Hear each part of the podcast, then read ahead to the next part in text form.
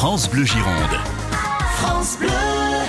Pour aujourd'hui, nous avons un rosé éclat de gris euh, avec le temps qui s'y prête. Nous allons trouver euh, un 100% grenache d'une coopérative du côté de euh, Bourdic, à côté d'Uzès. C'est un rosé très très fruité et sans sucre résiduel.